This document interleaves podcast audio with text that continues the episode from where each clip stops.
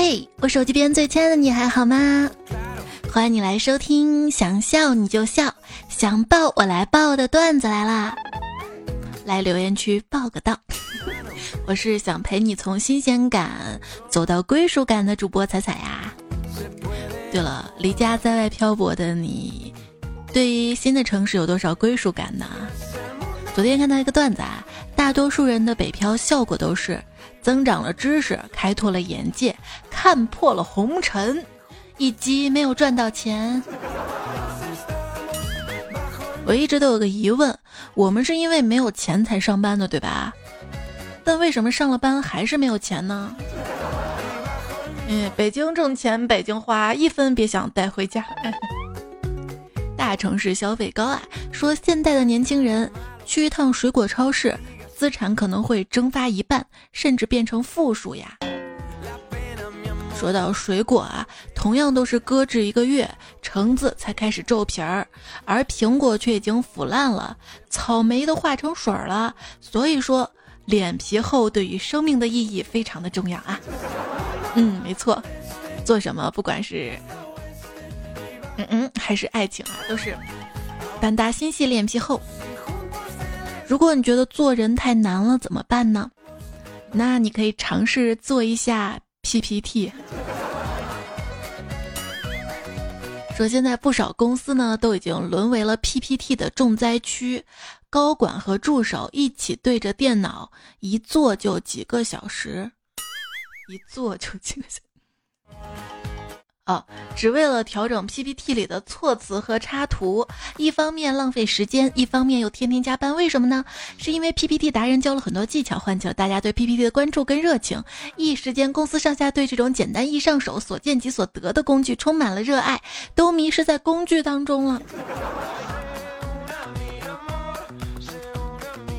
就是为什么要学写 PPT、写表格啊？你见过那些写 PPT、写表格的都赚到钱了吗？公司里最赚钱的是谁呀？是老板啊！你见过老板写表格、写 PPT 吗？有道理，有哪儿不对？老板不写，不代表他不会吧？嗯。一向很节俭的老板，今天突然把我们带到饭店里吃饭，可高档的饭店。看到桌子上的美味佳肴，我们都感动的哭了。老板还是对我们很好的，我们不应该平时在他背后说他的坏话。吃完饭，我们又哭了，因为老板说啊，今天这顿饭啊，大家 A A 制啊。嗯。老板出差好几天，让一个同事帮他喂鱼。过几天。这同事给领导打电话，哎，老大，你那个鱼真好看啊，是啥品种啊？在哪儿买的呀？老板说：“行了，别说那没用的，死了几条。”老板，我加班太晚了，对身体不好，怎么办啊？努力加班挣医药费啊，可是没有加班费呀，不加班你连工作都没有。嗯，古代真好啊。承受太多压力就会成妖、成魔、成神，而现代承受太多就会成为神经病，就会成为秃顶。哎，我说实话，人身上那么多毛发，腿毛、腋毛、小胡子，为啥熬夜只掉头发呀？啊，其他毛你们不觉得羞耻吗？啊，你们有点牺牲精神好吗？哪里的毛最容易掉啊？嗯，这么想想，应该是露在外面的最容易见光的这些最容易掉，对吧？这大概就是见光死吧。给 你讲个恐怖故事啊！再过不到七个月，二零后就要出生了，他们看九零后就像九零后看六零后啊。什么是人生啊？人生大概就是。昨天越来越多，明天越来越少吧？为什么要熬夜呢？熬夜的迷人之处有一点就在于，它会给我们一种只要我熬得够晚，明天的烦恼就不会到来的感觉。睡不着，在数羊的时候，突然有一只小羊站出来对我说：“请你用心一点，你已经数过我一次了。”嗯，九九六程序员做的梦。啊，昨天我梦到我梦到我死了，进了阎王殿，阎王爷让我给他的生死簿做个后台管理系统。话说啊，有一个程序员，他有一天啊拜访大师，他说：“大师大师，为什么我专心写一个应用只需要一周的功夫，而卖掉它却要整整一年呢？”大师就给他解惑嘛，说：“那你倒过来试试，你花一年的功夫写一个应用，兴许一周就能卖掉了呀。”嗯，这大师说挺有道理的啊。这个程序员照办了，结果第二个月就因为进度太慢被产品经理捅死了，好惨呐！不是这个产品卖不出去，不是产品设计的问题吗？程序员要背这个锅，太惨太惨了啊！嗯，有一天在课堂上啊，老师呢讲到了网络安全问题，就问大家同学们，大家平时都喜欢浏览哪些网站呢？之后就点我同桌起来回答问题嘛。我同桌在打瞌睡啊，然后他慌忙小声问我：“哎，老师刚才问的什么呀？”我就跟他说啊啊，老师问的那个古诗接龙，他问“天下英雄谁敌手”的后半句是什么？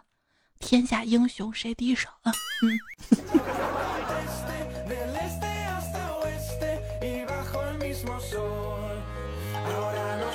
没办法，寂寞呀，寂寞啊。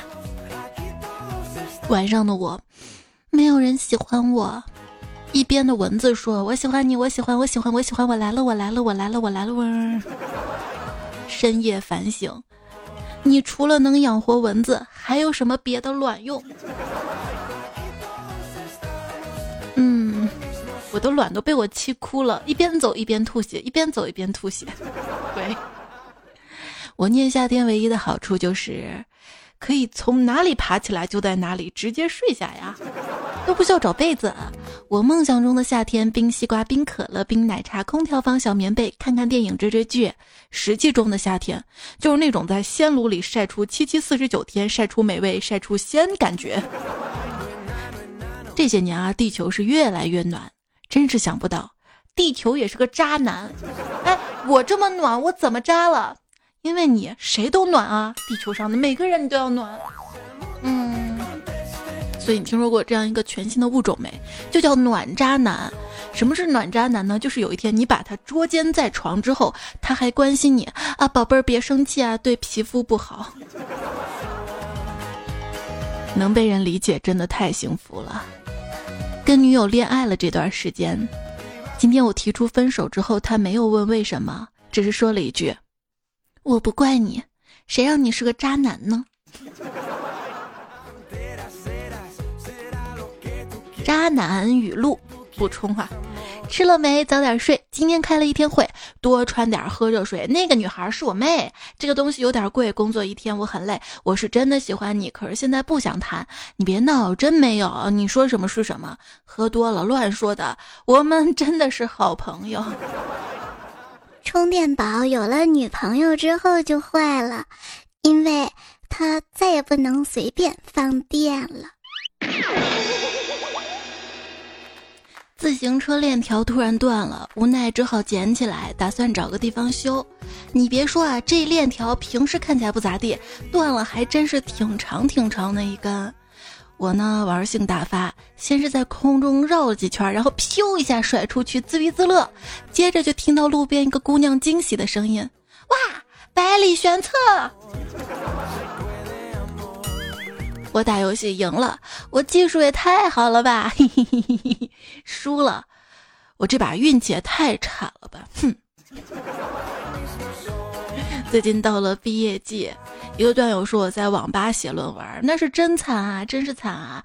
三百六十度充斥着声嘶力竭的球员冲锋，我是那个在枪林弹雨的战场伏案念书的神经病啊！我真服了。我在精神病院回答医生是否服药了。说到精神病院啊，最近的新闻你看了吗？现实版的《飞跃疯人院》，四名精神病乔装逃离医院，其中一个人会三国语言。网友神回复：他们今天是逃出来考四级的。你说，假如一个正常人特别不幸的被当作精神病被逮到了精神病院，他有什么办法证明自己是正常人呢？精神病患者总说我没病，醉酒的人总说我没醉，所以你经常说不喜欢我，其实是喜欢，对吧？嗯，那天去精神病院做义工，一个患者对我说：“你经历过绝望吗？”我说你经历过，他说我我如此一个正常的人被关到精神病院，你说呢？我说那你应该跟院长说啊。他说我一说他就骂我神经病，我一闹他就给我打镇定剂啊。一天，精神病院的护士接到一个电话，那个人问：“小姐，你去看看十三房四床的病人还在不在啊？”好的，请您稍等一下。过了一会儿，护士回来说：“哎呀，他不在了。”电话里的人说：“嗯，看来我是真的跑出来了。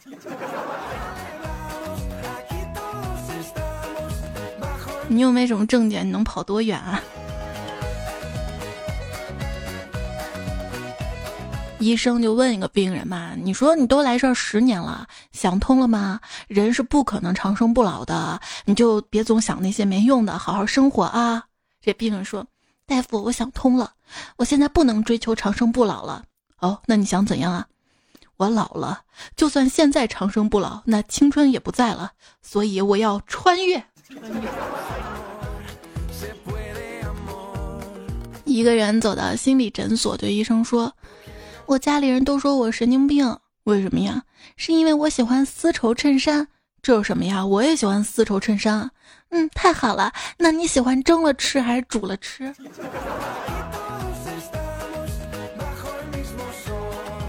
大夫，我得了间歇性失忆症，怎么了？具体就是我一看到漂亮姑娘就忘记自己已经结婚了。滚滚滚滚一边去！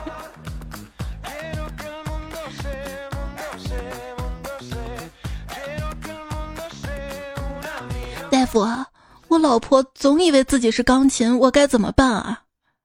那你还不把她带过来啊？可是，可是我一个人怎么抬得动钢琴啊？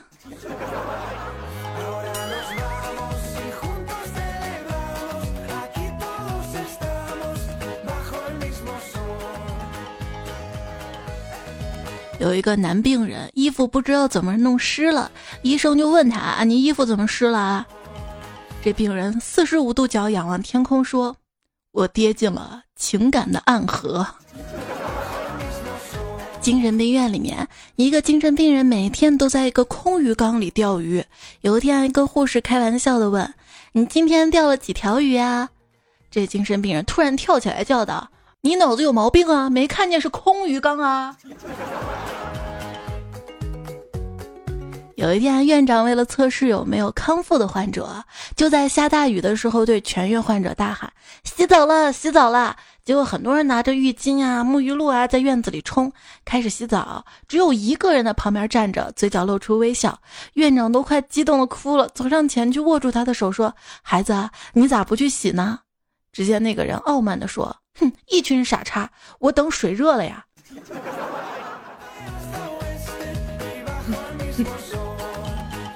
这有一天啊，记者呢采访精神病院的院长。院长你好，您怎样确定病人是否已经治愈呢？院长说啊，这个其实很简单啊，先把浴缸注满水，然后旁边放一把汤勺跟一个小脸盆儿，看他怎么把浴缸里的水弄没。这记者说：“这也太简单了吧！我都不用想就知道该用小脸盆儿啊。”院长无语了五秒钟，然后回答说：“已经治愈的话，会把浴缸里的塞子拔掉的。”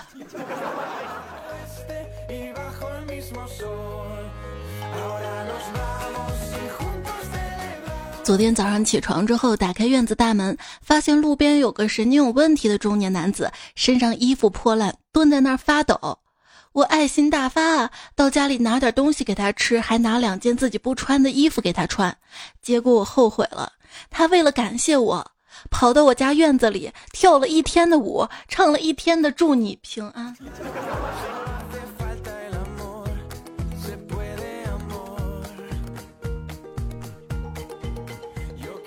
说啊，有个精神病院因为医护人员不够，所以院长决定用病人来管理病人。当院长来到一楼挑选病人的时候，拿出一个苹果问病人：“呃，这是干啥的呀？”有个人说：“知道吃的。”院长说：“好，你就是一楼的楼长。”当院长来到二楼的时候，拿出一根香蕉问病人：“谁知道这个是干什么用的？”这时有一个人说：“我知道，这是吃的。”好，你是二楼的楼长。院长呢，又来到三楼，拿出一个，下面是一个盒子，上面有个喇叭，旁边还有用手摇的，叫叫叫叫叫。这时候旁边一个医生啊，就提醒道：“留声机。”好，你就是三楼的楼长。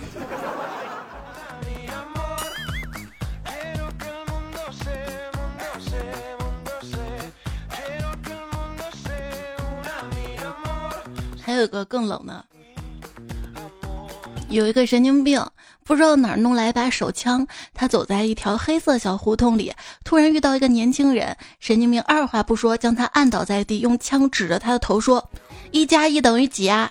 这年轻人吓坏了，沉思了很久，忐忑不安地说：“呃，等于二。”结果神经病毫不犹豫的“哔儿”开枪把他打死了，然后把枪拽在怀里，冷冷地说了一句：“你知道的太多了。”哇，这个好像是我小学时候看到的笑话吧？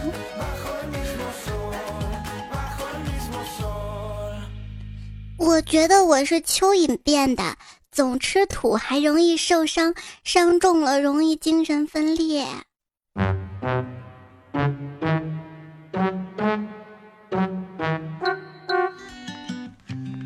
哎呀，最近啊脱发很厉害，我就对儿子说：“你爸也就这点厉害了。”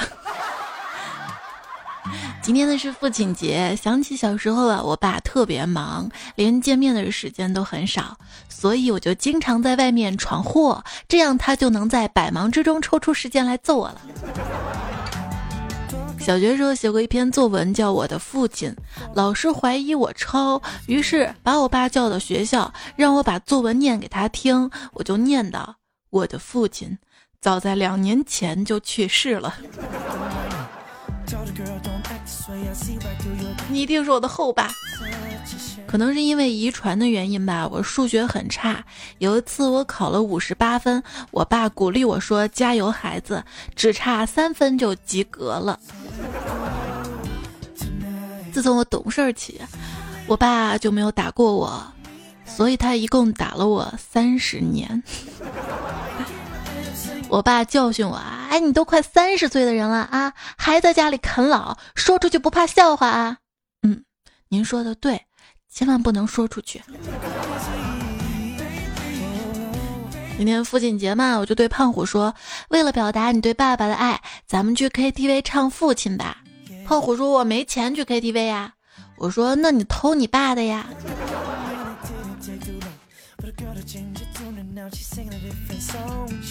还记得上小学的时候，老师让买《十万个为什么》，我爸买回了一本《十万个怎么办》。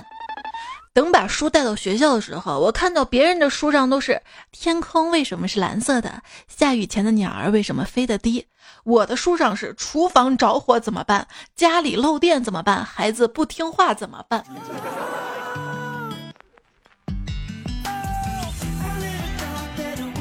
在全校十大优秀学生评比活动当中，我笑到了最后，然后就被老师们扭送到了精神病院。哎，大夫大夫啊，你帮我看看啊，我儿子每天傻笑，是不是有精神病啊？这种情况持续了多久啊？一个月了。那您儿子现在多大了？一个月了。辩证问题，请问谁有病？作为家长呢，都希望孩子开心啊。回到家中，看到儿子闷闷不乐的，问怎么了？他低着头说：“考试还是没得第一。”我吃了一惊，这种意识很可怕，会产生强大压力，把人的精神压垮的。我赶紧安慰他：“不要紧啊，你已经比自己上一次进步很多了。”我想让你明白，人生旅途当中，你最大的对手不是他人，而是自己。因为你也遗传了我的双重人格精神分裂症。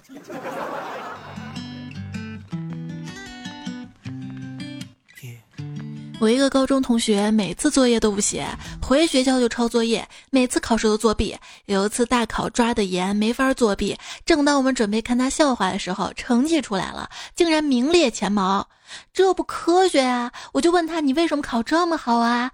他说：“没什么，抄着抄着就全都会了。”嗯。所以老师让你罚抄八百遍，什么是有道理的、有用的？谁说抄写没用？有。今天我在床上玩手机，突然我妈进来了，我立马在桌子上拿出几本书，拿着笔，装作写作业的样子。然后我妈就问我：“高考完了，你咋还有作业呀？” 妈，我不是准备复读吗？上期节目不是说了吗？高考前国家保护动物，高考时国家重点保护动物，高考后四害。现在再加一条：考试成绩下来遇害。高中快毕业的时候，全班都在笑呵呵写通讯录，老师就冷笑道：“哎呀，都别写了，以后混得好的不用联系你，混得差的也不想被联系，关系好的不写也联系，关系不好的写了也不联系。有那时间，不如多做几道题。”嗯，老师，我们真的特舍不得您。啊，同学们不要紧啊，我一会儿把银行卡号给你们，想我了就给我打点钱啊。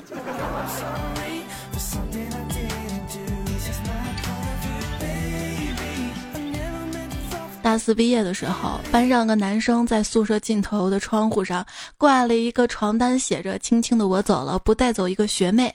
宿管大爷怼了一句：“自己没本事带走，还有脸写出来？”嗯，然后他又灰溜溜的把这个收回去了。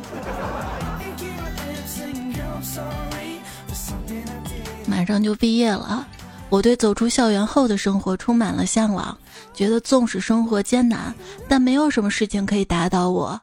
可现在我面临个很严重的问题，就是毕业论文已经打倒了我，我我自己压根儿走不出校园啊。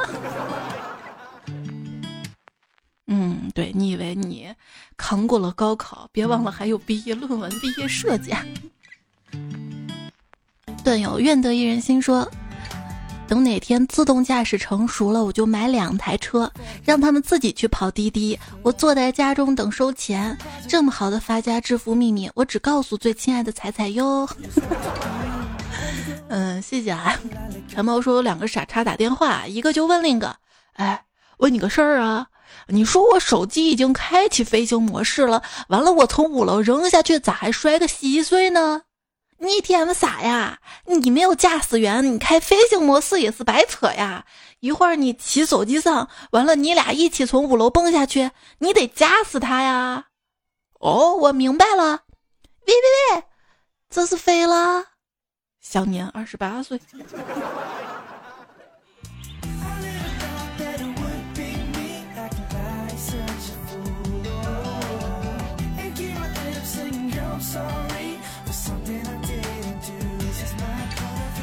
那天我小弟高兴跟我说：“姐，以后没人敢欺负咱了。”我说：“咋了？明天我就有证的人了。啥证啊？精神病证办下来了。”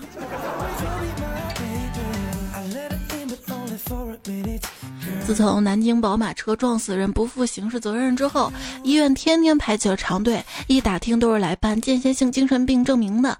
说现在开车上路必须带三证：驾驶证、行驶证跟间歇精神病证。隔壁老王花了三万办了一个，就把这个证戴在脖子上。现在同事对他客气，邻居也礼貌，去谈个客户都主动让步。老板天天要给他加薪，上地铁全部闪开，一点都不挤。老王感慨说：“自从得了精神病，整个人都精神多了。”日子也过得更好了，一证在手，说走就走，你值得拥有。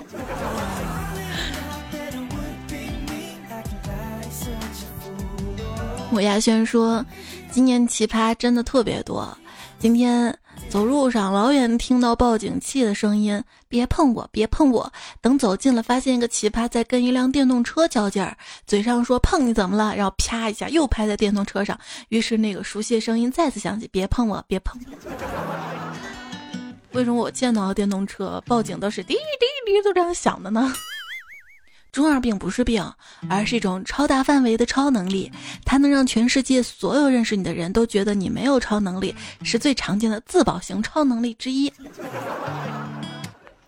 有人说人人都有精神病，只不过有的人频繁发作，有的人偶尔发作，有的人不善隐藏，有的人深埋于心底呀。今天破天荒的来了一期精神病的段子啊！就之前有段友说做一期精神病的笑话吧，这么多啊！我为什么段子还这么久都没有发？因为 就是之前有个段友给我投稿了精神病段子嘛，另外一个段友把他段子复制下来跟我说：“彩彩呀，这个段子你不能播啊，这是歧视精神病人。”嗯，好吧，在此声明一下啊。今天这样一波笑话，没有对任何群体有歧视的意思啊，大家也就是一乐啊。对，没错，现在我已经慢慢学会了在杠精面前努力把话说的滴水不漏了。不怕有人跟你观点不一致，就怕有人被杠精带了节奏，抛弃自己的主见啊。科技真的进步了，我不用离开房间就能被网上的陌生人气个半死。对，科技进步了，遍地都是 ETC 自动抬杠呢。网络喷子键盘侠，话不多说就是掐。大家好，我是键盘侠自喷子好柠檬。希望大家面对杠精都能有，别白费力气了。我非常喜欢我自己的心态，好吗？所以遇到杠精的正确舒缓方式，遇到抬杠绕道走，离开杠精一声好。心情若是难平复，从一数到九十九，然后就睡着了，是吗？你身边有趣的灵魂没几个，没用的杠精一大堆。你收听到节目的是段子来啦，我是主播彩彩，彩是采访彩。我喜马拉雅的 ID 呢是彩彩，微信公众号也是彩彩，还有两个号段子来了和段子啊彩彩，反正怕被冒用，就把名儿都占着了。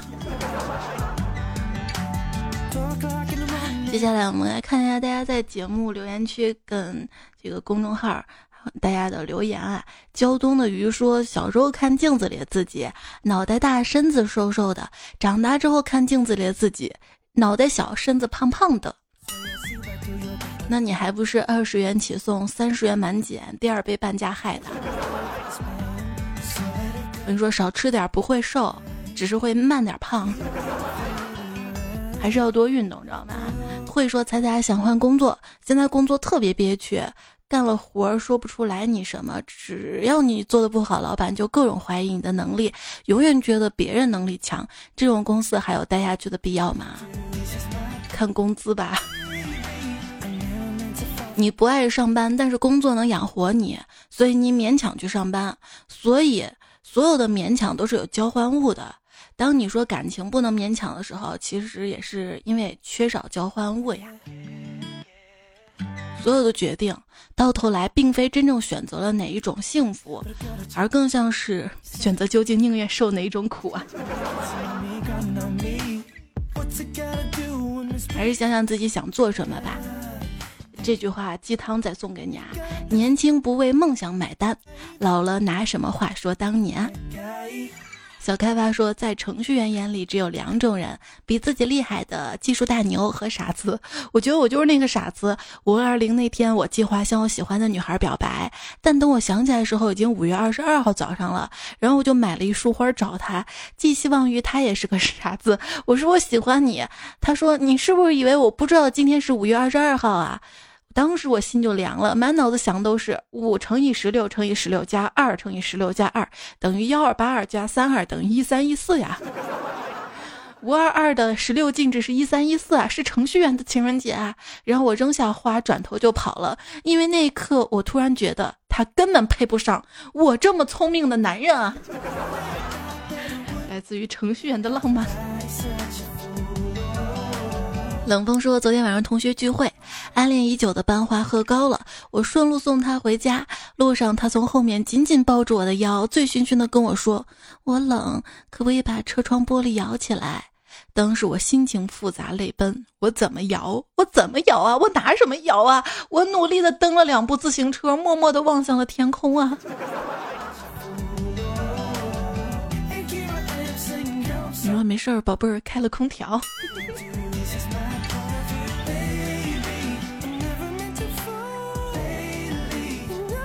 理想三旬，一旬败给了年少轻狂的理想，二旬败给了青涩无知的爱情，三旬败给了沧桑寂寥的现实啊！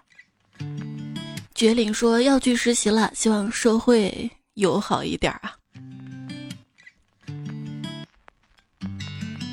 社会本身就是残酷的啊，但是你周围人是否对你友好，也取决于你对周围人的态度。加油！八九来寻时说，以后我要拍一部那些年我们这些没人追的女孩，我就不信不红。你都没人追了，那你有有人追你这个剧吗？这位昵称是个乱码，他说：“彩彩呀。”跟他当朋友了，很舍不得，但是没有办法，挽不回来了，真的很痛。其实早知道没有结果，但是来的太早了，真的不会再爱了，不再相信爱情了，做我自己呀。如果是他提出来跟你做朋友的话，那么他其实连朋友都不想当的。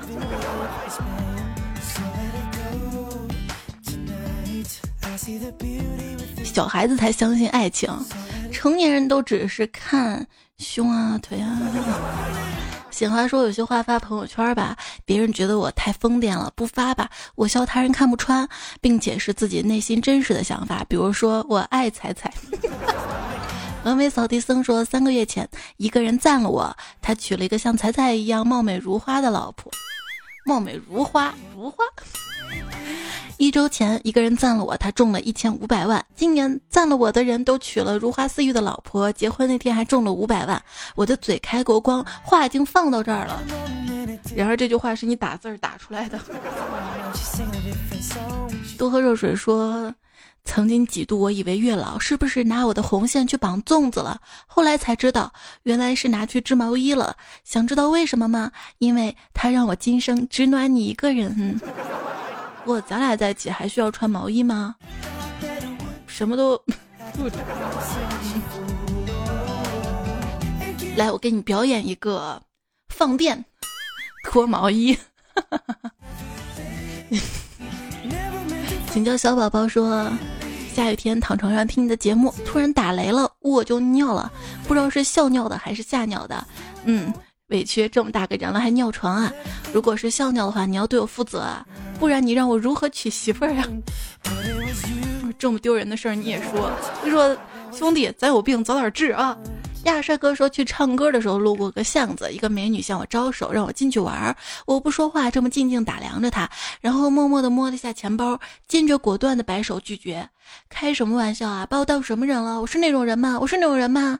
美女用藐视的眼神看着我说。古人都说了，成大事者不惧小姐。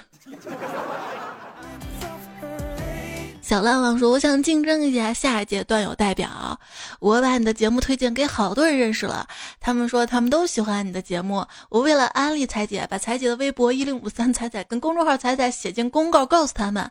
不过就是他们，他们说他们早就关注了，我觉得自己挺没有成就感的。其实我就是不想说，把节目推到了段友群。作为。”彩彩段友群的群管理员，你还是非常非常的优秀的。确信夏之城说弱弱的问一下，富得不明显跟穷有何区别？一个是低调，一个是真穷啊。但二哥说阿拉丁为什么不能答应？阿拉丁阿拉，嗯，丁。上海话，我是谁？阿拉桑喊你对吧？丁，我是对啊。就是大家有些段子听不懂啊，可以留言里看一下其他段友的回复啊。格本霸气说，每每听到的段子，我都忍不住感慨道：世界上果真有能让我睡不着的声音。加油！那么问题来了，我这个节目到底是催眠还是失眠呀？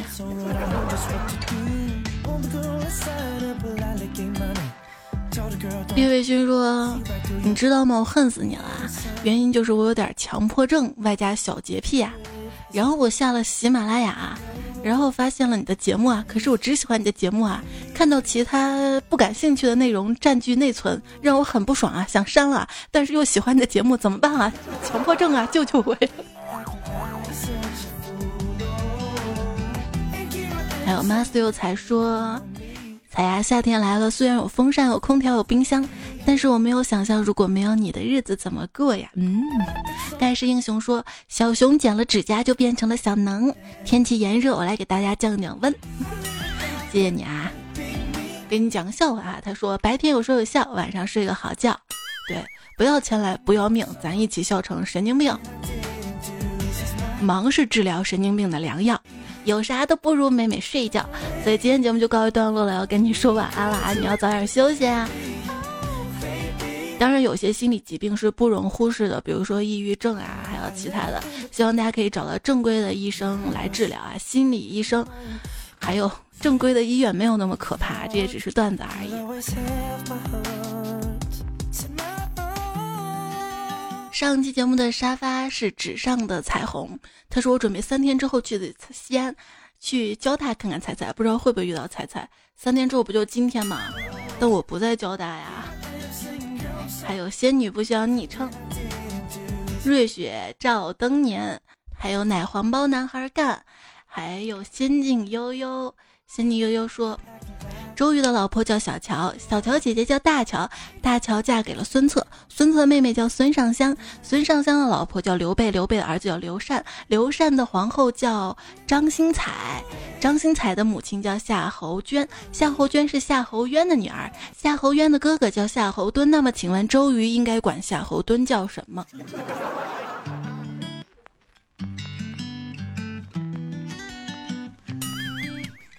我们来看一下。上一期节目的作者，呃，是这个应该是怀孕那期节目的作者，没感谢。而你天下君君，木易月生，巨小生幺三五巴拉巴拉这个乱码朋友，还有唐国喜。然后这期节目的作者有 pick pick 布丁、张团将、费几白花、一只丧鹅、大哥王振华、sub 雨天、快递员吴彦祖、so sir 叶梦、三静旅、代表大欧克、尹教授。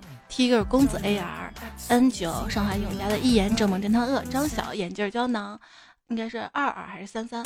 我们都是自私的人，黄河奔腾。好啦，谢谢你的支持，守候聆听，记得多多点赞会变好看，多多留言会变有钱。我在留言区等你，下一期节目我们再会啦，早点休息啊，晚安。你又没有医师资格证，凭什么说我是神经病啊？